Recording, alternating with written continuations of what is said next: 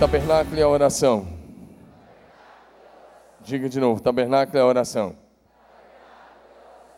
Essa é a última palavra dessa série. Foram, são três mensagens preparadas sobre isso, com o objetivo de ajudar você a orar, com o objetivo de levar você a uma vida de oração mais profunda, com o objetivo de levar você a exercer uma intimidade cada vez maior com Deus, com o objetivo de levar você a crescer nessa área. E eu sei que Deus tem o melhor para você. Aí está um slide sobre o tabernáculo, esse é mais ou menos como era o tabernáculo que Moisés ergueu no deserto. E nesse tabernáculo erguido por Moisés no deserto, ele tinha algumas partes e todas essas partes apontavam para Jesus Cristo, para o seu sacrifício na cruz, apontavam para o sangue de Jesus derramado como Cordeiro de Deus, apontavam para o Espírito Santo, apontavam para a obra de Jesus também que ele exerce atualmente à direita do Pai como nosso intercessor. E nós vimos no primeiro dia sobre o altar do sacrifício que ficava aí do lado de fora, do, esse altar que está aí mostrado do lado de fora do tabernáculo, seja, no pátio do tabernáculo, nessa área externa. Nós vimos também sobre essa a pia, o que ela significava, nós falamos sobre isso.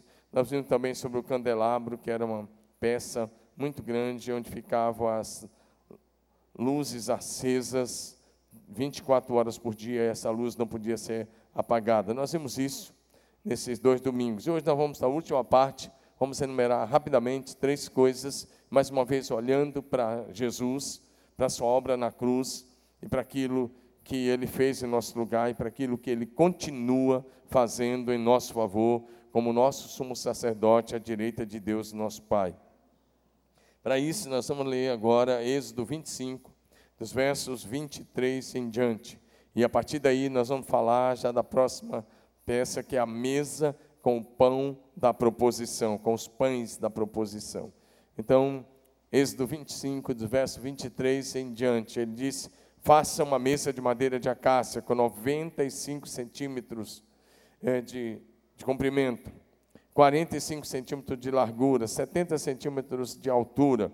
Revista de ouro puro e faça uma moldura de ouro ao seu redor. Faça também ao seu redor uma borda com a largura de quatro dedos, uma moldura de ouro para a sua borda.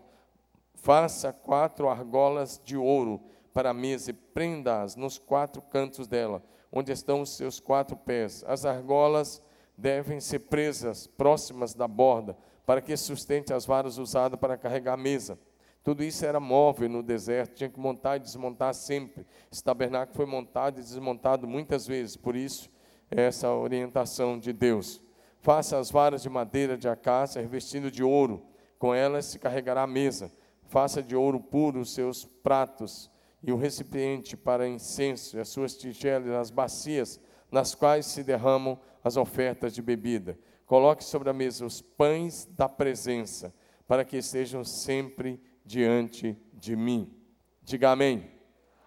Pai, nós te agradecemos por estarmos juntos e nós pedimos que o Espírito Santo do Senhor é, venha mesmo sobre nós de uma maneira sobrenatural Amado Jesus, este culto é para o louvor da tua glória, para a glória do Pai, mas também queremos honrar a presença do Espírito Santo entre nós e declaramos: Espírito Santo, tu és muito, muito, muito, muito bem-vindo entre nós. Aumente a presença manifesta do Senhor entre nós. Leva nossos pensamentos cativos até a cruz de Cristo e revela a tua palavra a cada um de nós. Faz isso para a glória do Pai e nós oramos que seja assim em nome de Jesus. Amém? Hoje, tabernáculo, oração, parte 3, então, falando ah, das últimas três partes e sempre apontando para Jesus. Primeira coisa, vamos olhar essa, aí está aí o, o slide diante de você, a mesa com os pães da proposição, com os pães da presença. E aí esse texto que lemos já ficou claro, porque ele dá inclusive o tamanho da mesa, a medida, a altura, o comprimento, a largura, como devia ser feito. Como disse, esse tabernáculo foi montado talvez 40 vezes, em 40 lugares diferentes no deserto. Onde eles chegavam, eles tinham que montar esse tabernáculo e às vezes montava e desmontava logo, mas às vezes montava e ficava montado até quase um ano, dependendo de onde eles estavam. Então eles foram foi sendo montado e desmontado. O povo de Israel eles se acamparam pelo menos em 40 lugares diferentes. Talvez em todos esses lugares, ou quase isso, porque ele foi construído um ano depois da saída do Egito, ele ficou pronto. Ele era montado e desmontado. E depois, quando entraram na terra prometida, ele ficou lá em Gilgal por um tempo. Mas vamos olhar um pouquinho. Então, olhando para aquele tabernáculo que você viu na primeira slide, é, ao entrar você ia ver o candelabro, ah, mas ao lado, do lado direito, você ia ver essa mesa.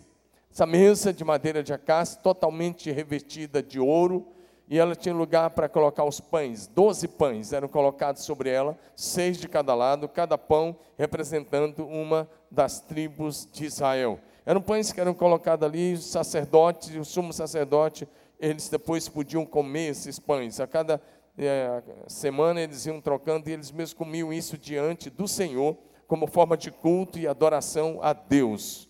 E aí, é, nesse lugar, olhando para isso, como nós estamos fazendo uma jornada de oração, nós queremos ajudar você a orar. Você pode, pela fé, entrar neste lugar e começar a agradecer ao Pai, dizendo: Pai, muito obrigado, porque a Bíblia Sagrada ah, do Gênesis a Apocalipse é alimento para minha alma.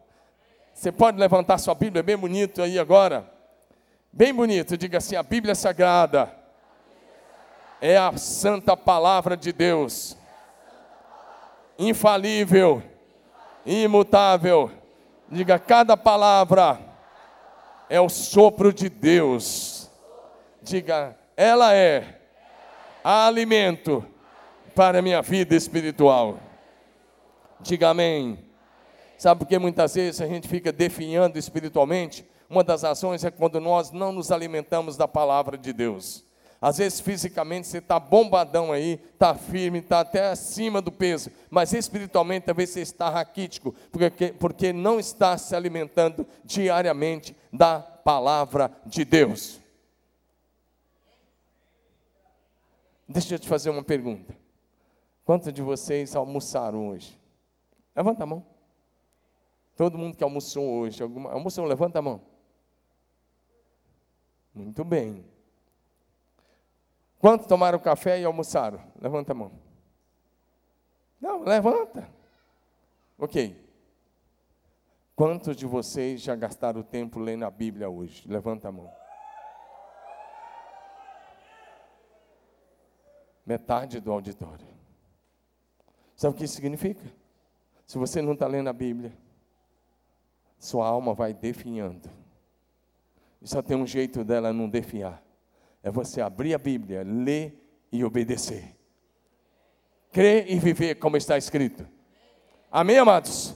Se a Bíblia é a palavra de Deus para você, é para que eu e você possamos ler, crer como está escrito e praticar o que nela está escrito. Amém, amados? É isso que vai trazer saúde para a nossa alma. É isso que vai nos sustentar diante das tentações, das provações, das horas difíceis. Às vezes você passa horas difíceis, o que que te sustenta nessa hora? As promessas da palavra de Deus. Diga amém. E aí, neste lugar, olhando para essa mesa com os pães, e aí estamos olhando, esses pães representavam duas coisas: a palavra de Deus escrita, e eles representavam também o Filho de Deus, Jesus Cristo de Nazaré, que havia de vir este mundo como pão que dá vida ao mundo. Diga amém. Aí você pode de joelho em oração, lá no seu quarto, dizer: Pai, muito obrigado por Jesus Cristo, que é o pão vivo que desceu do céu. Amém? Amém? João 6, versos 48 a 51. João 6, 48 a 51. Na, eu quero que coloque na RA. Ele diz assim: Eu sou o pão da vida. Diga, Jesus é o pão da vida. Fala bonito, você veio adorar o Deus lindo e maravilhoso, você tem que estar animado na presença dele, porque a melhor coisa que te aconteceu nessa terra foi conhecer Jesus Cristo.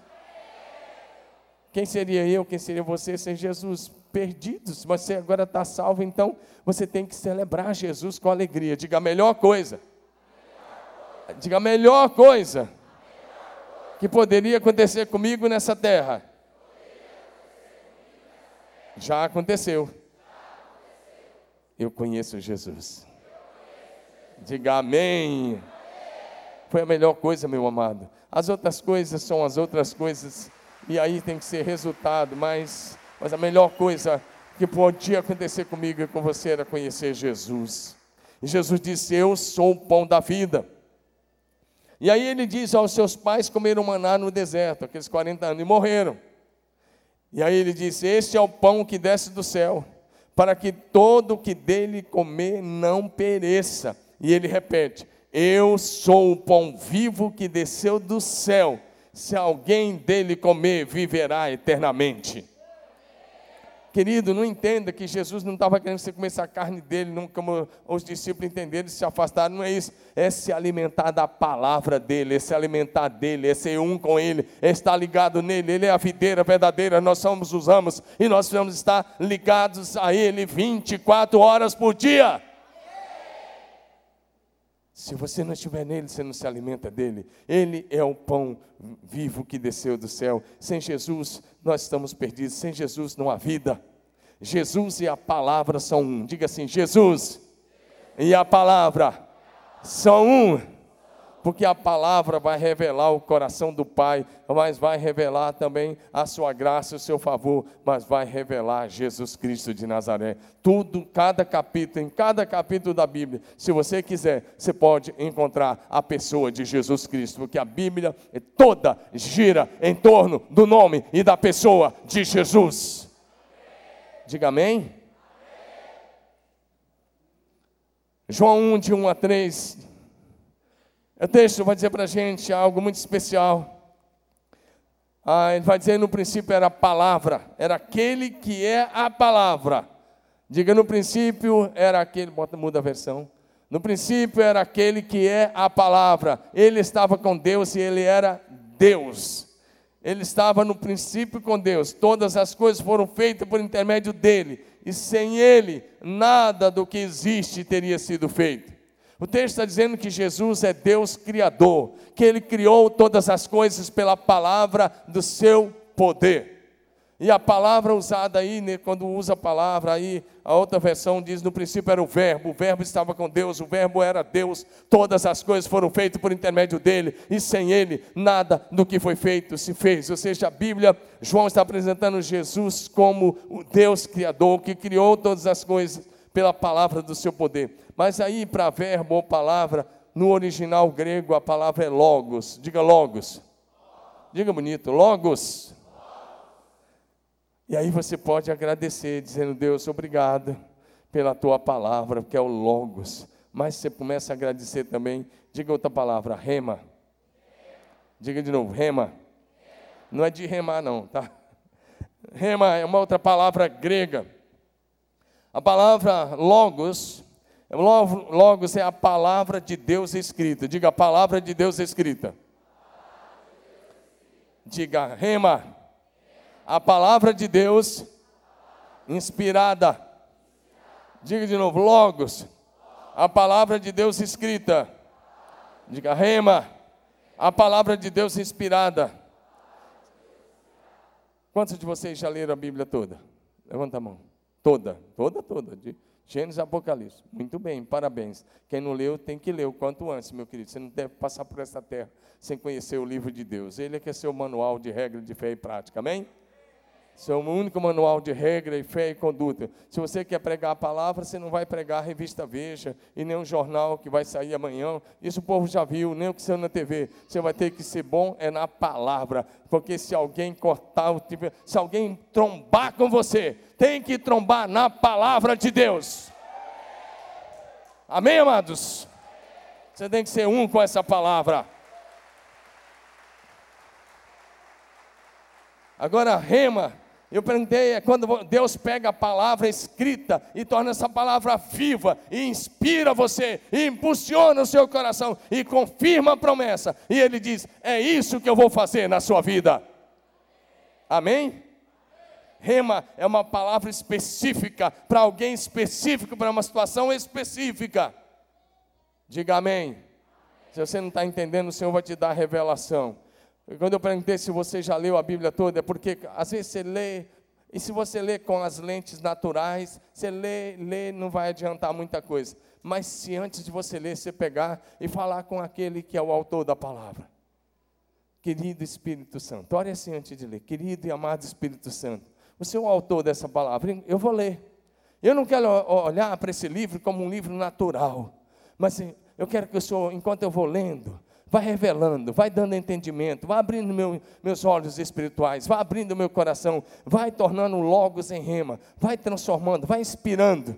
Meu querido, o Espírito Santo vai te mostrar cada coisa. Porque se você lê com a, com a, mente natural, o homem natural não compreende as coisas do Espírito. Se você lê a Bíblia com a mente natural, você vai questionar algumas coisas. Mas se você lê com a mente do Espírito, que já está em você, se você depender do Espírito Santo, você vai entender a palavra e muitas das promessas vão se tornar rema na sua vida. Diga amém.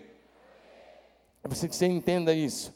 E às vezes você está lendo, já leu muitas vezes, tem textos que eu já li tantas, tantas, tantas vezes, e aí eu vou ler de novo, e de repente salta, parece que ele sai do texto, e Deus disse: Essa é a palavra.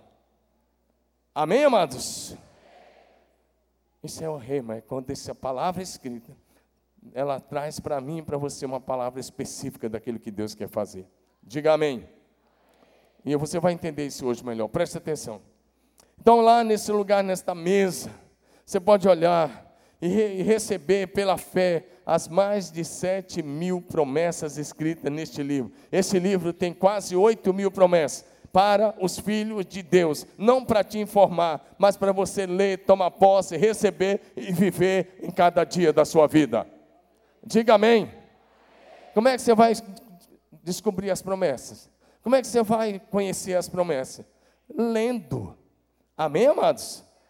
Se não ler, não vai saber. A fé ou ouvindo, porque a fé vem pelo ouvir e ouvir pela palavra de Deus. Diga amém. Pela fé você pode tomar posse das promessas, elas estão disponíveis. Você é filho, e se você é filho, você é herdeiro de Deus e co-herdeiro com Cristo Jesus. Diga assim, levanta sua mão e diga assim: como filho. Não, não, você fala como quem crê, meu irmão. Fala como um profeta. Diga como filho eu sou herdeiro de Deus. E co-herdeiros. Co-herdeiro. Com Cristo Jesus. Com a sua mão lá em cima. Lá, esticada, rapaz. Meu irmão, minha irmã. Diga assim: tudo que é do meu Pai Celestial. É meu. Diga de novo: tudo que é do meu Pai Celestial.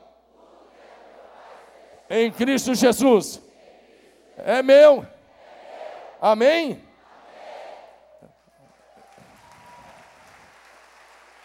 Lucas, Lucas no capítulo 15, o verso de número 31, o pai da parábola, ele disse exatamente, verso 30, Lucas 15, Lucas 15, verso 31, ele diz: Disse pai: Meu filho, tu sempre estás comigo. Tudo que é meu é? Tudo que é meu é? Para quem é essa palavra? Diga para mim. Ouça a voz de Deus dizendo: Meu filho, você sempre está comigo. Tudo que é meu é teu. Então você não é um mendigo na casa do Pai. Você é um filho, você é herdeiro. As promessas são para você e a palavra de Deus é que te traz vida, e você precisa conhecê-la para tomar posse de cada promessa de Deus para a sua vida. Agora, isso é pela fé, diga pela fé. Amém? Você toma posse da promessa pela fé. Marcos 9, 23, Jesus disse nesse versículo: Se tu podes, disse Jesus, tudo é possível àquele que crê. Diga aí bonito: tudo é possível àquele que crê. Amém? E para quem não crê? Nada. Não vai viver nada, mas para quem crê, tudo é possível. Para receber as promessas de Deus, você declara a palavra escrita, que no grego logos, em fé, então ela se transforma em rema. É aí que o milagre acontece. Amém, amados? vira para o seu vizinho de cadeira e fala uma palavra, mas não é brincadeira, é para você falar uma palavra. Fala assim para ele: o milagre está na sua boca. Diga de novo: o milagre está na sua boca. Ou seja, você toma a palavra que está escrita e você começa a dizer: Eu creio nessa promessa, eu creio, a palavra é essa. Talvez a medicina está dizendo o contrário, o diagnóstico diz outra coisa, talvez a situação financeira diz outra coisa, talvez a realidade da tua casa diz outra coisa, mas a palavra da verdade diz que aquilo que Deus disse é palavra final, é palavra final na sua vida.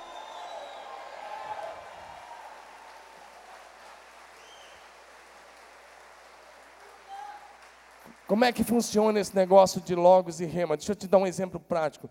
Lá atrás, me permita falar esse exemplo. Quando eu tive câncer lá atrás, eu tenho 14 anos, sabe o que eu fazia? Eu levantava de manhã, eu tinha algumas promessas de cura escritas diante de mim, eu olhava no espelho e eu falava: verdadeiramente Ele levou sobre si as nossas dores, as nossas enfermidades. O castigo que nos traz a paz estava sobre ele, e pelas suas pisaduras nós somos sarados. Então eu pegava essa palavra, era o Logos, e eu dizia, eu quero o rema. Então eu dizia, eu estou curado em nome de Jesus. Estou curado em nome de Jesus, estou curado. Eu nunca disse assim, quem sabe, um dia será, se Deus quiser. Eu dizia, eu pegava o Logos, pelas pisaduras de Jesus nós somos sarados. E eu declarava: pelas pisaduras de Jesus eu fui curado, eu estou curado. E aí estou curado há 14 anos para a glória de Jesus, porque a palavra Logos se tornou rema na minha vida, e é isso que vai acontecer na sua vida. Não se conforme com a situação que te cerca. Não se conforme com a realidade espiritual que você se encontra. Não se conforme com a pressão do inimigo. Não baixe a sua cabeça para aquilo que o diabo está tentando te amedrontar. Creia nas promessas. Viva a promessa. Tome posse. Declara. O milagre está na sua boca. Você vai chamar o milagre à existência a partir da palavra que está escrita. A palavra, logos, a palavra de Deus. Amém? Mas tem que ter base aqui, tem que ter o Logos para viver o rema. Diga amém. amém. Eu preciso que você entenda isso. E Jesus disse que aquele que crê, João 14, 12, que aquele que crê nele fará as obras que ele faz. O que ele fez e outras maiores ainda fará. Toma posse da promessa. Pastor, mas está demorando a promessa. Confia. Amém, amados? Toda promessa passa pelo teste do tempo. Pastor, está demorando. Fica firme. Caleb esperou 45 anos. Ele tinha pisado na terra. E aí, 45 anos depois, se você estudar o livro de Josué, lá no capítulo 13, ele diz: Agora eu quero aquela montanha que eu subi lá, 45 anos. Ele diz: Eu tinha 40 anos quando pisei nessa terra. E ele diz: Naquele dia, o meu líder espiritual Moisés falou que essa terra seria minha e da minha descendência. Agora eu quero. Por que, que passou 45 anos? Porque ele ficou 40 anos no deserto, parte do pecado do restante do povo. Ele não pecou naquela situação da rebeldia, mas o povo pecou, ficou 40 anos. E os primeiros cinco anos, ele ficou ajudando os seus irmãos a conquistar a terra. Depois que ele terminou de ajudar, ele falou: Eu quero, eu quero aquela montanha. E Josué abençoou e disse: É seu. E ele tomou posse. Diga amém? amém. E o Caleb, com disposição, ele diz assim: eu ainda estou forte como naquele dia, quando eu tinha 40 anos. Talvez você está esperando o noivo chegar e está, pastor, mas os 30 já chegaram, estou passando dos 30. Eu já estou quase naquela fase assim, tudo que vem a mim, de modo algum, lançarei fora. Brincadeira. Mas você, seja qual for a tua situação, confia na palavra, porque nenhuma promessa de Deus cairá por terra nunca caiu e jamais cairá. Nenhuma palavra de Deus jamais falhou e jamais falhará. Amém, amado? Você veio cultuar mesmo? Cultua como um povo alegre que crê na promessa, que crê na palavra, que toma posse e que vai viver a palavra de Deus. Amém?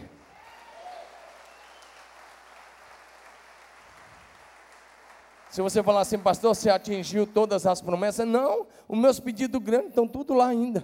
Mas qualquer hora dessa eu estou esperando, eles vão ser derramados como taça, eles vão sendo derramados. Eu tenho lá um pedido de 100 igrejas que eu quero abrir para a glória do Cordeiro. Eu tenho uma série de coisas, tem coisas tão grandes lá que você não imagina. A conquista da cidade que já começou e nós vamos influenciar as nações. Estão lá, estão lá mas elas vão sendo derramadas. E eu vou esperando, dizendo: Deus é fiel, Deus é fiel, Deus é fiel, Deus é fiel, Deus é fiel. Suas promessas jamais cairão por terra.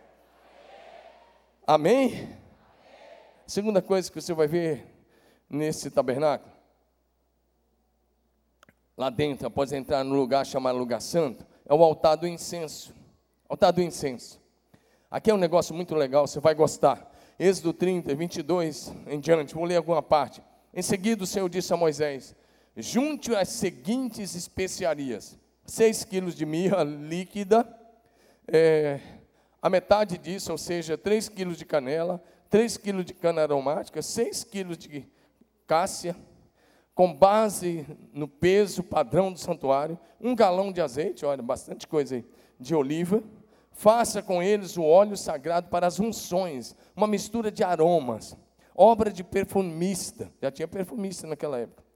Esse será o óleo sagrado para as unções. Use-o para ungir use para ungir a tenda do encontro, a arca da aliança, a mesa e todos os utensílios, o candelabro e os seus utensílios, o altar do incenso, o altar do holocausto, todos os seus utensílios e a bacia com sua base, você consagrará e serão santíssimos, e tudo que neles tocar se tornará santo. Unjarão os seus filhos e consagre-os para que me sirvam como sacerdotes. Êxodo 37, 29 diz: Fez ainda o óleo sagrado para as unções e o incenso puro e aromático, obra de perfumista. Deus disse: Olha, uma outra coisa que eu quero lá naquele tabernáculo, ele disse: É, eu quero que você faça um altar. Esse altar, aquele que falamos no primeiro dia, era fora, no pátio, aquele lá, o altar do sacrifício. Esse aqui agora é o altar do incenso, era desse formato que está aí diante de você, nesse formato mesmo de madeira revestido completamente de ouro puro. Ou seja, depois de adorar a Deus diante do candelabro, depois de agradecer a Deus pela palavra e por Jesus, que é o pão vivo que desceu do céu, você chega diante desse altar do incenso. E aí, é, esse lugar era o lugar onde os sacerdotes queimavam incenso a Deus 24 horas por dia. Então, nesse lugar, a fumaça fum, subia cheirando, a, dessa mistura que você viu aí nesse texto. O incenso era um lugar muito especial, muito especial. Esse óleo que estava aí era também para ungir as pessoas e até as coisas do tabernáculo. Agora, hoje você precisa queimar incenso? Sim ou não? Claro que não. Incenso hoje, se você queimar, é coisa de budista ou de outros grupos aí que não tem nada a ver, absolutamente nada a ver com o cristianismo. Hoje, presta atenção, o incenso hoje é a sua adoração, é o seu louvor, é a sua vida diante do Santo dos Santos. Amém? Diga o incenso hoje. Diga é o meu louvor. Seu incenso hoje é a sua ação de graça, é o seu louvor. Hebreus 13, 15. O texto diz para a gente assim: por meio de Jesus, portanto, ofereçamos continuamente a Deus sacrifício de louvor, que é o fruto dos lábios que confessa o seu nome. Amém, amados? Meu irmão, como é que está a sua adoração no particular? E aqui hoje, como é que está sendo a sua adoração? Você está adorando mesmo, ou você está olhando no celular, está conversando com o vizinho do lado, ou está fazendo qualquer outra coisa?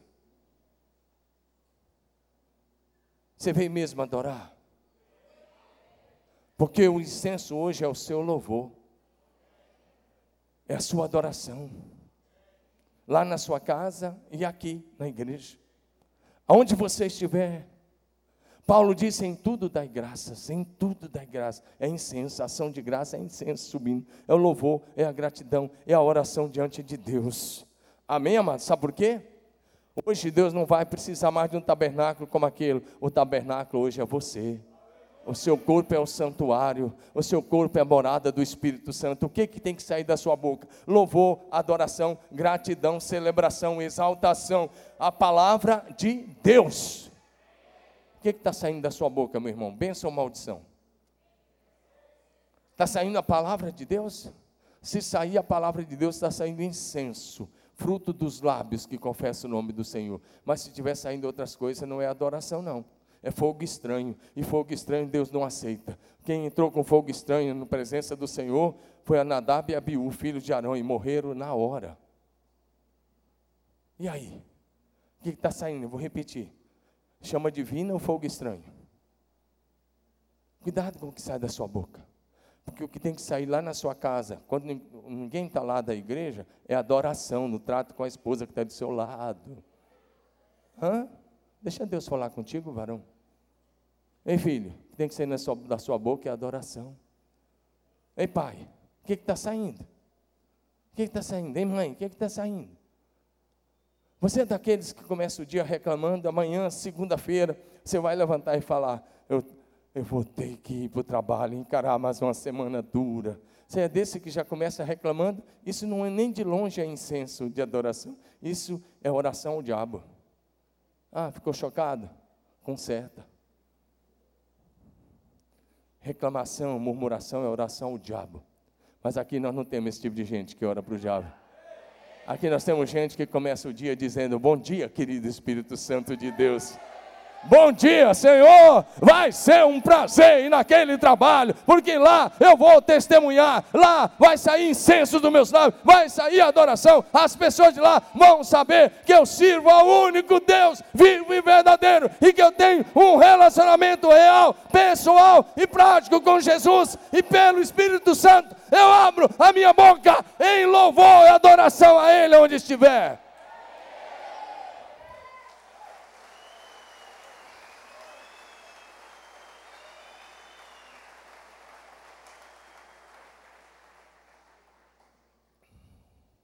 Olhando para o altar do incenso, no antigo tabernáculo, que hoje é o fruto dos lábios, confessa o nome do Senhor.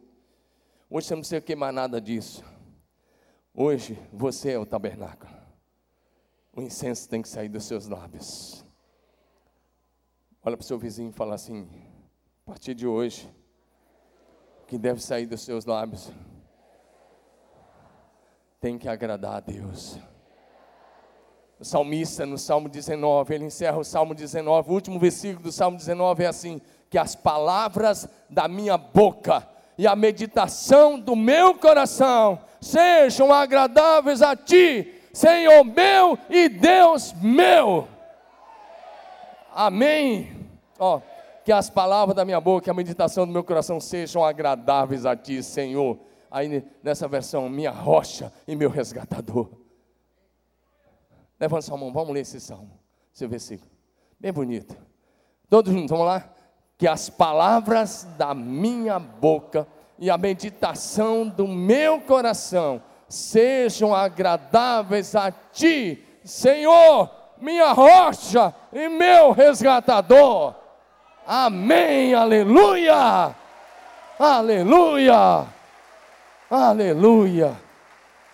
Deixa o versículo, só tem um jeito das palavras ser agradável. Tem que sair da sua boca só o que é bom, só o que edifica, só o que constrói. Porque quando, você, quando alguém conta mentira ou engano, fala mal, ou calunia, ele está fazendo o papel do diabo. E Deus, a Bíblia diz em Provérbios: seis coisas o Senhor aborrece, e a alma, e a sétima sua alma abomina. Está lá em Provérbios 6, de 16 a 18. E ele, diz uma, ele vai dizendo uma série de coisas. E a última coisa que, é que a alma do Senhor abomina é o que semeia contenda entre irmãos. Está saindo fofoca da sua boca, meu irmãozinho? E minha irmãzinha, está saindo fofoca?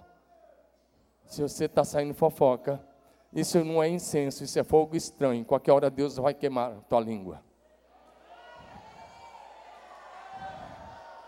Qualquer hora ele vai cortar. Porque só sai besteira. Agora, se, tem, se você quer que as palavras sejam agradáveis ao Senhor, fale o que é bom, fale o que constrói, fale o que edifica, fale as palavras da fé, fale a palavra da benção, porque nós não fomos chamados para amaldiçoar ninguém, nós somos chamados para abençoar. A nossa cultura é a cultura da benção. Amém? A linguagem do reino não é a linguagem da maldição, mas também não é a linguagem da murmuração, é a linguagem da fé, daqueles que confiam na palavra de Deus. Diga amém. E aí você pode agradecer a Deus. Vamos aqui um pouquinho, eu estou ajudando você a melhorar a sua vida de oração. E eu sei que se você botar em prática isso vai ser muito bom. Então levante sua mão de novo. Vamos lá. Como é que você vai orar aí diante do altar do incenso? Agradecendo algumas coisas. Diga assim: Pai celeste, tu és onipotente, tens todo o poder no céu e na terra. Podes fazer tudo. Diga: Eu creio em ti. Eu escolho, pela fé, confiar inteiramente no Senhor e na tua palavra. Diga, Pai, tu és onisciente, conhece todas as coisas como um eterno presente. Diga, tudo está revelado na tua presença. Pai, tu és onipresente. Diga onipresente. Diga a tua presença. Enche o céu e a terra. Diga, estás sempre comigo. Nunca me deixa só. Diga, tu és Emanuel. Deus conosco. Diga aleluia. Glória ao Cordeiro.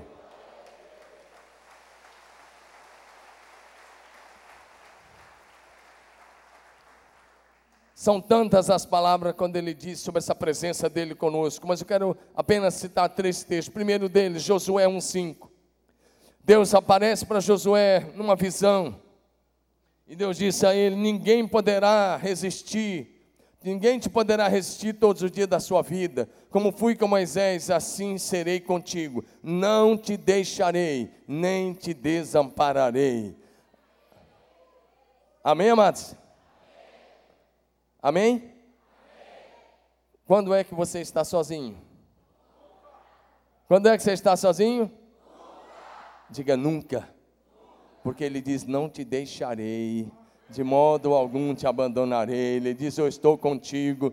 E lá em Isaías 41, 10, ele diz: Eu estou contigo, e eu te guardo, eu te protejo, e eu te sustento com o meu braço direito. Amém, amados? Ele é aquele que te sustenta com a sua mão direita poderosa. Diga aleluia. Mateus 1, 23. O anjo falando com José, ele diz, ele recita ah, uma profecia de Isaías: Eis que a virgem conceberá e dará à luz um filho, e ele será chamado pelo nome de Emanuel, que quer dizer Deus conosco. Levanta a mão e diga Emanuel. Deus conosco. Diga Jesus é Emanuel. Diga, é Deus presente comigo. Amém? Jesus ressurreto, em Mateus 28, dos versos 18 a 20, ele citou a grande tarefa que nós temos de evangelização dos povos. Mas no verso 20, destacando apenas o versículo 20, ele diz: ensinando-os a guardar todas as coisas que eu vos tenho ordenado. E eis que estou convosco todos os dias, até a consumação dos séculos. Agora eu vou recitar esse versículo, deixa aí, como é que alguns de vocês estão recitando. E Jesus, vamos dizer, como é que alguns que não creem nisso estão recitando. Ele diz: ensinando-os a obedecer aquilo que você quer obedecer, que você concorda. E Jesus está com você nos domingos na igreja. Que parece que você só crê nele quando está aqui, que lá fora você acaba agindo de outra forma. Mas o texto não diz, eu estou com vocês nos domingos, eu estou com vocês na célula. O texto não diz isso. O texto diz, eu estou presente com vocês todos os dias, todos os dias, todos os dias, todos os dias, até a consumação dos séculos. Diga todos os dias. Diga todos os dias. Jesus está comigo. Está comigo está comigo. Amém. Meu querido, preciso que você, para orar, você tem que ter essa convicção. Senão o diabão vai chegar para você e falar: Está vendo? Você está sozinho aí, ó. Ah, aí, ó, sozinho. Aí você fala, não. Às vezes, esse dia mesmo eu estou fisicamente sozinho, né? Porque meu filho está morando em Belo Horizonte, ele volta em dezembro, lá na escola. Minha filha foi sexta, ser madrinha de casamento de uma amiga, de colega de classe lá, está lá em Belo Horizonte também. E minha esposa está lá em Matupá, pregando, desde sexta. Agora ela experimentou um pouquinho aquelas viagens cansativas que a gente faz daqui, saindo daqui 5 da manhã, e cinco pouco, no voo 10 para 6, mas sai de casa às 5, e, e vai para Campinas, Campinas, Cuiabá, em Cuiabá, Sinop, e de lá pega mais de 200 quilômetros ainda de carro, naquelas estradas boas, e, e ela saiu daqui, eu levei ela às 5 horas da manhã, na sexta, no, no aeroporto, ela chegou lá 18 e alguma coisa. Eu fiquei, nossa, ela tinha que pregar 19 e 30. E pregou, quebrou tudo lá. Está lá pregando, fazendo uma conferência lá com o pastor Ademar e a pastora uh, Marta. Aí eu estou sozinho fisicamente, né? Aí alguém chega para mim logo, você está sozinho, pastor? Sabe como é, qual é a minha resposta? Todos que já me perguntaram já ouviram. Pastor, você está sozinho? Eu falo, não, não estou não. Um homem de Deus nunca fica sozinho. Eu falo, eu não estou, não. O Pai, o Filho e o Espírito Santo estão comigo.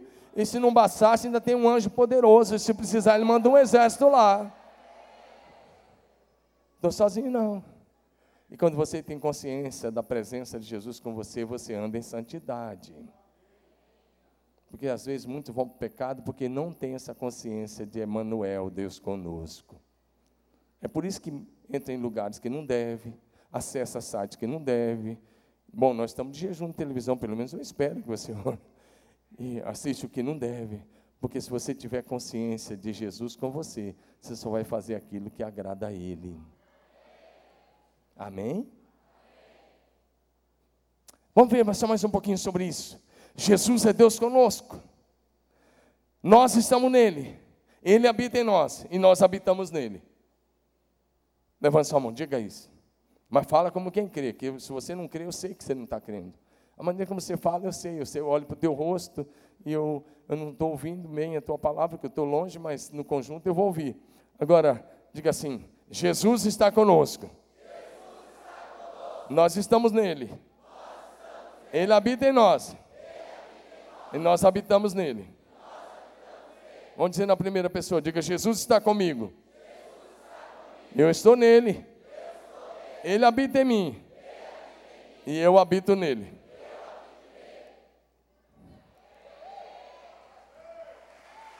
Amém? Atos 17, 28, parte A. Diz assim: Pois nele vivemos, nos movemos e existimos. Olha essas três palavras: nele vivemos, nos movemos e existimos. Eu e você vivemos por Jesus, nos movemos em Jesus e existimos por causa de Jesus. Amém? Colossenses 1, 27. Paulo escreve: ele quis, a ele quis Deus dar a conhecer entre os gentios a gloriosa riqueza desse mistério. O mistério que estava oculto durante o Velho Testamento. E ele diz qual é o mistério: Cristo em vocês, a esperança da glória. Diga, Cristo em mim, a esperança da glória. Levanta sua mão de novo e me ajuda a pregar essa palavra. Diga, Jesus Cristo é por mim. Jesus está comigo. Jesus habita em mim. Amém? Você é o tabernáculo, você é o templo, você é o santuário dele. Vamos ver o que está em João 14, 20. Palavras do próprio Jesus. João 14, verso 20. Naquele dia compreenderão que eu estou em meu Pai. Jesus é um com o Pai. Estou em meu Pai. Vocês em mim e eu em vocês. Fala assim, fechou. Isso é gíria, não sei, do jovem. Mas o texto é bem claro. Naquele dia vocês vão compreender que eu estou em meu Pai. Deus o Pai. Vocês em mim e eu em vocês. Amém, amados? Amém? Pois bem, vira para o teu vizinho de cadeira, faz uma pergunta bem simples para ele. Sim, fala, qual é o teu endereço? Escuta a resposta. Qual é seu endereço?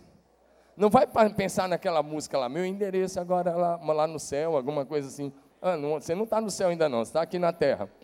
Mas, qual é seu endereço? Bom, se, se eu fosse responder fisicamente, eu ia falar, ah, bom, eu, eu bom, não vou dar meu endereço não, né?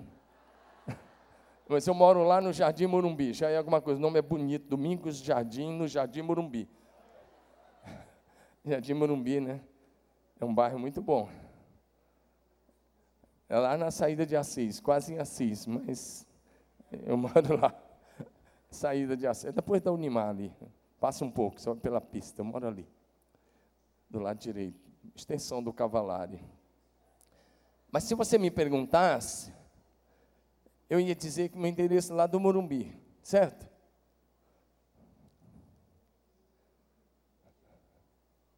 Mas, espiritualmente, olha para mim. Não tem nada mais importante que essa palavra. Olha para mim agora. Qual é seu endereço espiritual? Não, errado.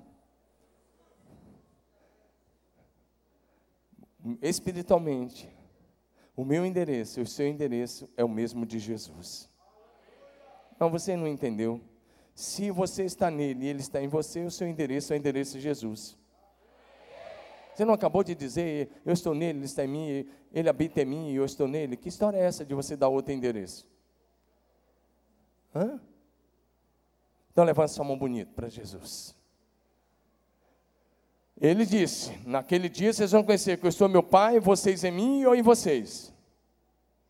Então o seu endereço, diga: o meu endereço é o mesmo de Jesus. Por quê? Diga por quê? Diga: Jesus habita em mim e eu sou um com Ele. Diga de novo para não esquecer: o meu endereço é o endereço de Jesus. Diga: Jesus habita em mim e eu sou um com Ele. Diga aleluia. 1 Coríntios 6, 17. Primeira carta aos Coríntios, capítulo 6, verso 17. O texto diz: Mas aquele que se une ao Senhor é um espírito com Ele. Amém? Leia comigo: aquele que se une ao Senhor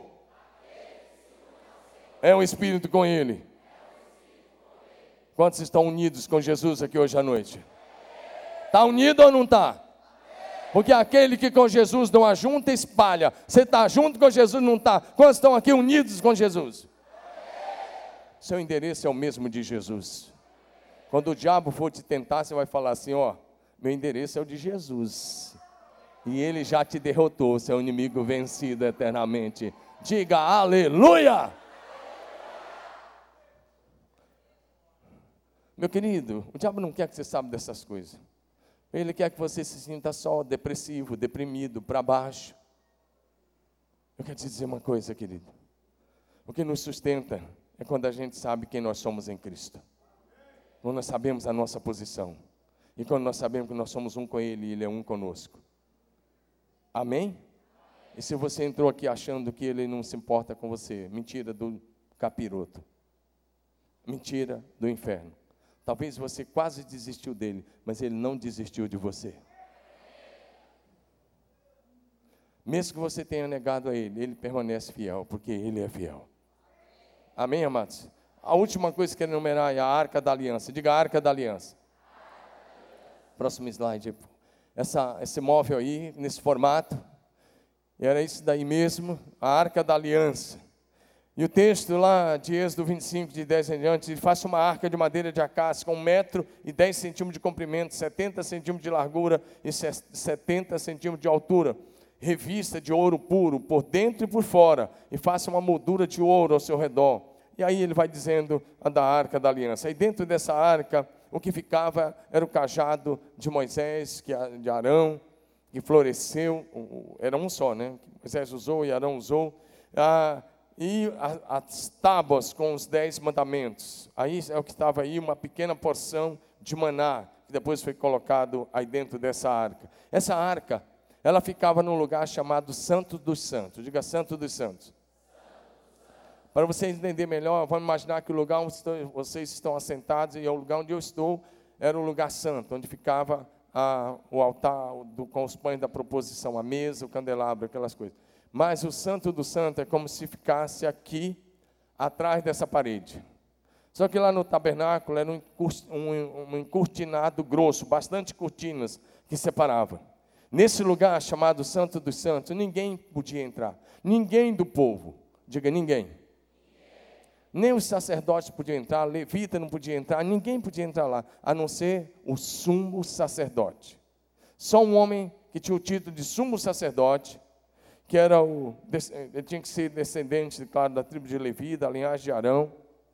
E o primeiro sumo sacerdote foi o próprio Arão. E de lá, para ser sumo sacerdote, tinha que ser dessa linhagem. O sumo sacerdote era o único que podia entrar lá. E ele só podia entrar uma vez no ano. Diga uma só vez no ano. Vamos dizer melhor, uma única vez no ano. Ele entrava lá, ele tinha todo aquele vestimento especial. E ele entrava lá, ele tinha que ter consciência, consciência que ele estava 100% em santidade. 100% em santidade, vida completamente santa. Era tão sério que na noite que antecedia a entrada, ele ia entrar, vezes, normalmente pela manhã, em determinado horário. A noite que antecedia a entrada, ele não dormia. Não dormia. Porque ele tinha medo de dormir e sonhar, e poluir a mente com algum sonho, com algum pensamento ruim. Então, os outros sacerdotes ficavam em volta dele e não deixavam ele dormir. E liam a Torá, que é a, a, a lei, a, o Velho Testamento. Eles liam, liam, liam, liam, liam. E no outro dia, ele pegava uma porção de sangue que podia ser de animais como carneiro, bode, e ele levava lá, e lá ele intercedia, o sumo sacerdote intercedia por ele mesmo, pela nação, pelo povo. E se ele entrasse de uma forma errada, ou se ele entrasse com qualquer pecado não confessado na sua vida, ele era fulminado pela presença de Deus. Como eu disse no início da mensagem, Nadab e Abiú, filhos de Arão, entraram com fogo estranho e foram fulminados. Então era um lugar, e para ele entrar, ele, ele carregava campainha na parte de baixo das vestes deles, era cercada de campainhas, e ele entrava também com a cordinha amarrada na perna. E a ponta da corda ficava com quem? Com os outros sacerdotes lá no lugar santo. Então ele entrava lá amarrado. E enquanto ele ia andando, fazendo um serviço, intercedendo, orando, porque ali ele está face a face com Deus, ele ia se movimentando e os outros iam escutando o barulho das campainhas. Porque se a campainha parasse, significava o quê? Morreu. Foi fulminado. E se alguém entrasse para pegar, o que acontecia? Ia. Ia virar uma pilha de mortos. O santo do santo ia virar uma pilha. Porque ninguém podia entrar, era um lugar assustador. Porque você não entra na presença de um Deus Santo de qualquer forma. Mas sabe de uma coisa? No dia que Jesus morreu na cruz, o véu que separava o lugar santo do Santíssimo Lugar, ele foi rasgado de alto a baixo. Porque agora na dispensação da graça. Não é, não, você não precisa ser sacerdote, somos sacerdote. Não, agora você que é filho de Deus é convidado todos os dias a entrar no santo lugar, no santíssimo lugar, porque Jesus é o caminho, Jesus é a porta, Jesus é a porta para entrar no santo lugar. Jesus diz: Eu sou o caminho, a verdade e a vida. Ninguém vem ao Pai a não ser por mim. Amém?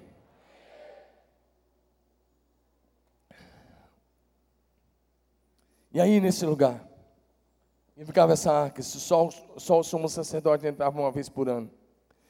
Quando Jesus morria na cruz, ele foi rasgado de alto a baixo. O texto diz de alto a baixo. Não foi de baixo para cima, não, foi de alto a baixo. acho que Deus posicionou um, ano, um anjo lá e a palavra é: a hora que Jesus disser está consumado, você rasga esse negócio e abre as portas, porque essa separação não vai mais existir. Porque antes eles entravam com sangue de animais, Mas o texto de Hebreus diz que Jesus entrou lá, não com sangue alheio, mas com o seu próprio sangue. Ele foi a oferta e o sacrifício. Ele abriu um novo e vivo caminho para Deus. E ele te convida a estar lá, diante da sala do trono, frente a frente com Jesus. Amém.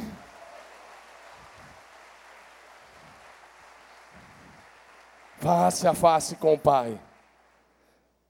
Você pode ter um encontro face a face com o Pai todos os dias, em nome de Jesus. Você não precisa esperar o próximo face a face para estar face a face com Ele. Você pode fazer isso aqui, nesse lugar, e daqui um pouco na sua casa. Pode fazer amanhã de manhã. Pode fazer dentro de um ônibus, dentro de um avião, dirigindo o carro. Pode fazer no maior trânsito, pode fazer onde tiver. Você pode entrar lá em nome de Jesus. Diga aleluia. Sabe por quê? Jesus é nosso sumo sacerdote para sempre, segundo a ordem de Melquisedeque. E ele está à direita do Pai. Você não pode entrar lá sozinho. Ah, eu estou aqui, sou eu. Oh, Deus, sou eu, oh, cara. Meu querido, você é o cara e eu também sou o cara que mais precisamos de Jesus. Só isso. Você pode chegar lá e falar: Deus, eu fiz tantas boas obras. Não entra. Mas se você chegar lá e falar: Deus, eu quero entrar no Santo dos Santos, pelo novo e vivo caminho que Jesus inaugurou pelo seu sangue derramado na cruz do Calvário. Eu entro em nome daquele que está à tua direita. E o Pai olha para você e fala: Seja bem-vindo, filho, aqui é seu lugar. Seu irmão mais velho já entrou aqui, agora você pode chegar. Aqui é seu lugar, você pode estar lá todas as manhãs. Aleluia! Você é muito mais privilegiado do que o povo da antiga aliança. Eles nunca poderiam entrar lá. Você pode todos os dias, o sumo sacerdote era uma única vez no ano. Você quiser passar o dia todo lá, o pai fala: vem. O prazer do pai é te receber lá. Sabe porque nós temos um homem à direita de Deus. Jesus Cristo, Deus que se fez homem. Amém? Amém? Vocês estão entendendo a palavra? Eu só estou tentando te ajudar a orar. Hebreus 9, 11 e 12. Quando Cristo veio, como sumo sacerdote dos benefícios agora presentes, ele adentrou o maior e mais perfeito tabernáculo, não feito pelo homem, isto é, não pertencente a esta criação, não por meio de sangue de bodes e novilhos, mas pelo seu próprio sangue. Ele entrou no Santíssimo Lugar, no Santo dos Santos, de uma vez por todas e obteve eterna redenção. Ele é nosso sumo sacerdote. E ele está no Santo dos Santos. O daqui da terra que Moisés, que Moisés fez era uma réplica. Diga réplica. Diga réplica. Ele viu, e Deus diz: Faz como te foi mostrado. Então, a gente fazer alguma coisa parecida. Mas Jesus entrou naquele que não, no, no santo do santo que não é feito por mãos. Essa é a presença de Deus, é a sala do trono. Sabe, lá em, no Velho Testamento, as pessoas já entravam lá. Se você pega Jeremias, por exemplo, capítulo 23, ele vai condenando os pastores e os falsos profetas que estavam profetizando coisas do coração. E aí ele vai dizendo algumas coisas. Aí ele fala uma coisa que tem um conselho lá no Santo dos Santos. É lá que as decisões são tomadas. É lá que tudo. Aí ele diz, ele vai falando, ele diz: Quem de vocês esteve no meu conselho? Quem de vocês? Quem ouviu? Mas se você quiser, você pode participar do conselho lá no Santo do Santo. Diga amém. Diga amém. amém. E aí o texto vai com muita clareza. Ele diz, verso 18: Porque quem esteve no conselho do Senhor e viu e ouviu a sua palavra, quem esteve atento à sua palavra e a ela entendeu. Verso 21. Não mandei esses profetas, coloca na RA, por favor. Não mandei esses profetas, todavia eles foram correndo. Não lhes falei a eles, contudo eles profetizaram. Mas se tivesse estado no meu conselho, então teriam feito ouvir as minhas palavras ao meu povo e teriam feito voltar do seu mau caminho e da maldade das suas ações. Deus está condenando. E ele diz: Sabe por que, que esses profetas estão profetizando coisa errada? Sabe por que os pastores estão errando? Ele diz: Porque eles não estiveram lá. O Santo do Santo é onde está o conselho do Senhor. E Deus te chama todas as manhãs para estar lá. Não, você não entendeu. Será que você entendeu? Como é que você entra lá? Se ajoelha lá no seu quarto, fecha a porta e fala: Pai, estou chegando em nome de Jesus. Estou chegando. Eu só quero estar aí contigo. Isso parecia tão simples para os antigos profetas, todos eles estavam lá. Os apóstolos, todos eles viram Jesus à direita do Pai. Você quer estar lá? Invista tempo, separe tempo com Deus. Amém, amados? Para de viver uma religião. Vem para o relacionamento real, pessoal e prático com Jesus Cristo. Amém? E aí você pode adorar. Sabe por quê? Eu já vou concluir. Porque pelo sangue de Jesus e pelo sacrifício de Jesus, o seu pecado foi perdoado. Você também não pode entrar lá em pecado. Mas o sacrifício de Jesus, o sangue de Jesus te purifica de todo o pecado. Você não pode entrar lá sem o sangue de Jesus. Não, não, você nunca pode. O sumo sacerdote não podia entrar se não tivesse santidade. Só que ele entrava com sangue alheio de animais e fazia sacrifício repetitivo. Jesus fez um único sacrifício. E ele te diz: entra, filho, entra pelo meu sangue. Amém? O Senhor te convida. E você pode começar hoje dizendo: Deus, eu não quero mais essa vida rasa. Eu quero um face a face contigo a cada manhã, ou a cada tarde, ou a cada noite, como você quiser. Marca o horário e diga: Deus, cheguei. Em nome de Jesus, estou aqui. E eu entro pelo sangue de Jesus, derramado na cruz do Calvário. O sangue que já me purificou de todo pecado. Porque o sacrifício de Jesus foi substitutivo e também inclusivo. Lá ele assumiu os nossos pecados. Quando vemos o sangue de Jesus, nós temos a segurança de que naquela cruz ele levou nossas enfermidades, levou nossos pecados, nossas transgressões, as nossas iniquidades. Aí 53, 4 e 5. Lá na cruz, Jesus disse em, Mateus, em João 19, 30, Jesus declarou as seguintes palavras, eu quero pegar apenas a frase, mas quando o texto diz quando o soldado estendeu uma vara com uma esponja e vinagre, Jesus provou o vinagre e aí Jesus disse: "Está consumado". Diga: "Está consumado". E aí ele inclinou a cabeça e rendeu o espírito. Essa expressão está consumado. Na língua grega é uma palavra tetelestai se você quiser falar um pouquinho de língua estranha, fala até telestai. Fala de novo, até telestai. É claro que eu estou brincando, a língua estranha é outra coisa, mas só para te fazer. Diga até telestai. Essa palavra tetelestai significa todas as dívidas foram pagas. Levante sua mão. Pela fé, faça uma declaração sobre a sua vida. Eu e você, antes de Cristo, tínhamos uma dívida eterna. Uma dívida eterna. Uma dívida, levanta sua mão aberta. Mão fechada é outro sinal, é outra coisa. Lá do tempo do apartheid, você não está aqui para isso. Levanta sua mão aberta lá no alto e diga assim. Diga assim: minhas dívidas espirituais foram completamente pagas. Fala como quem crê, como um profeta sobre a sua vida. Diga: todos os meus pecados foram pagos. Foram apagados. Minhas iniquidades foram perdoadas. Minhas transgressões foram perdoadas. Diga: eu estou livre de toda e qualquer condenação. Diga lá na cruz Jesus rasgou a carta condenatória. Diga sobre mim, não pesa nenhuma condenação, porque lá na cruz Jesus tomou sobre si os meus pecados, as minhas transgressões, as minhas iniquidades.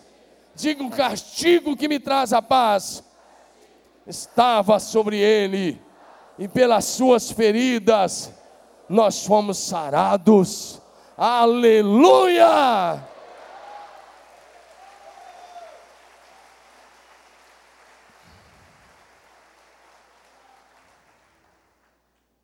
Lá na cruz, a última coisa que eu lá na cruz, Jesus justificou você. Ele te salvou, te resgatou do império das trevas, mas ele te justificou. Amém? Amém? Amém? Você já foi declarado justo. Você já foi declarado justo. Romanos 8,33 diz: Quem tentará acusação contra os filhos de Deus, contra os escolhidos de Deus? É Deus quem o justifica. Diga, Deus já me justificou. Pergunta para mim assim, pergunta mesmo, pastor, até que ponto eu sou justo? Eu vou te responder. Você, aos olhos de Deus, o nosso Pai, Ele olha para você através de Cristo Jesus. E se você é um filho de Deus, você já é tão justo quanto Jesus Cristo.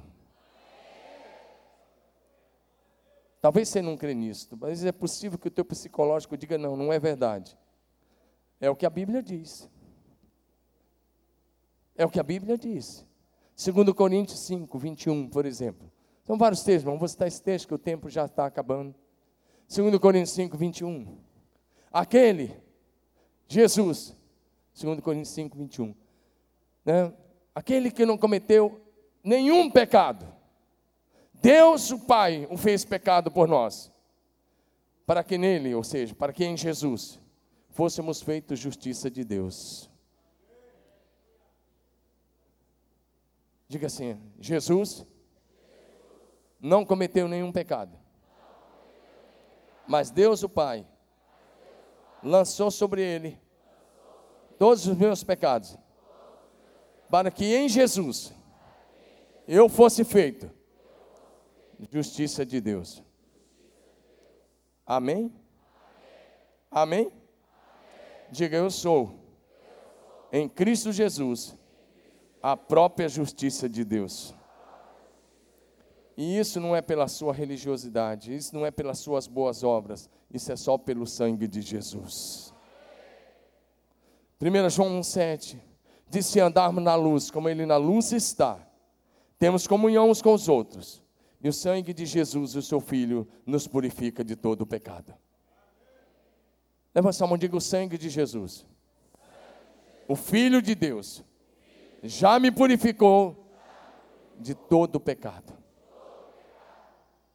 Olha para mim, eu quero encerrar dizendo uma coisa a você. A palavra diabo significa acusador. Acusador. Aquele que acusa de dia e de noite mas acusa de lá do inferno, de onde ele está. Ele sabe que Deus é onipresente, onipotente, onisciente. De onde ele está, ele fica gritando. Lá do inferno, ele fica gritando palavras de acusações, de acusação contra os filhos de Deus. Mas deixa eu te falar uma coisa muito séria. Uma das acusações que ele faz, ele gosta de fazer, é jogar o passado das pessoas na cara de volta. O Espírito Santo jamais fará isso. O Espírito Santo nunca vai acusar, o Espírito Santo convence. Quando o Espírito Santo mostra um pecado, é para dizer: muda de vida, sai desse pecado. Mas ele não acusa. Agora o diabo é acusador. Quando o diabo acusar você do teu passado falar: ó, você não pode liderar a célula. Olha lá, você não pode expulsar demônio. Ó, seu passado lá, ó. E ele dá uma lista. Ó, você fez isso, isso, isso lá em 1900 alguma coisa, lá no ano 2000 alguma coisa. Olha lá, ó, seu passado, ó. E ele joga lá é como se você visse na parede, em algum lugar, escrito: Olha lá. Por isso você tem que conhecer a palavra. Nessa hora você pode dizer três coisas para o diabo. Três coisas. Fala três coisas. Número um, diga assim para ele: É verdade, eu cometi esses pecados aí mesmo, é verdade. Só que tem uma coisa: o sangue de Jesus já me purificou de todos esses pecados. Diga, eles não existem mais. Não existem mais. Não existem mais. Foi totalmente pago na cruz do Calvário. A primeira coisa, diga: já foi tudo pago. Estou limpo, lavado, por causa do sangue do Cordeiro de Deus. A segunda coisa, quando ele te mostrar o passado, você mostra o futuro dele. Aí você precisa conhecer a palavra. Apocalipse 20 fala assim que o diabo, o anticristo, a besta, o falso profeta e o, o diabo foram lançados no lago de fogo e enxofre, que é a segunda morte. Aí você fala, ah, você está me mostrando meu passado, verdade, o sangue de Jesus já purificou tudo isso, não existe mais. Mas eu vou eu te relembrar aqui, você está com a memória fraca, eu vou relembrar o seu futuro, que é no lago de fogo. Aí você tem que mostrar uma terceira coisa. Você fala, eu quero te mostrar uma terceira coisa. O meu futuro é na glória do céu, com meu Jesus. Eu já vou lá todos os dias espiritualmente. Eu já entro lá na sala do trono e é lá que eu vou viver eternamente. O meu lugar é à direita do Pai, onde Jesus está assentado. É com Ele que eu vou viver eternamente. Amém. Para isso, o Filho de Deus se manifestou para destruir as obras do diabo. Diga amém. E Colossenses 2,15, despojando os principados e as potestades, publicamente os expôs ao desprezo. Jesus já te deu autoridade. Lucas 10, 19. Eis que eu vos dei autoridade para pisar serpentes e escorpiões sobre todo o poder do inimigo. E nada, nada absolutamente fará dano algum. Amém? A salvação é de graça, mediante a fé. Receba o convite de Jesus feito a você hoje. Hebreus 10, 19 a 23. Eu quero ler esse texto e te convidar a entrar no Santo dos Santos todos os dias, a habitar lá. Cantamos, quem já pisou no Santo dos Santos, em outro lugar não sabe viver. Deixa eu dizer uma coisa. Desde a primeira vez que você colocar os pés lá no Santo dos Santos, espiritualmente, você nunca mais vai querer viver em outro lugar você nunca mais vai ter prazer em outro lugar. As coisas desse mundo vão perder o brilho na hora que você visualizar Jesus pela fé, à direita, à direita do Pai. À direita do Pai, você se apresentando ao Pai. E ele faz o convite. Portanto, irmãos, temos plena confiança para entrar no lugar santíssimo, que é o Santo dos Santos pelo sangue de Jesus, por um novo e vivo caminho que Ele nos abriu por meio do véu, isto é, do seu corpo. Temos, pois, um grande sacerdote sobre a casa de Deus.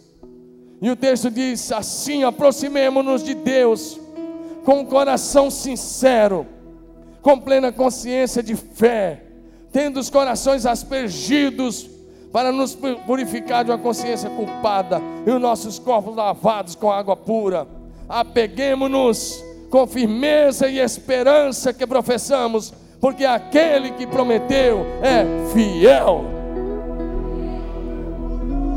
O caminho foi aberto, o véu se rasgou, e Jesus é a porta de entrada.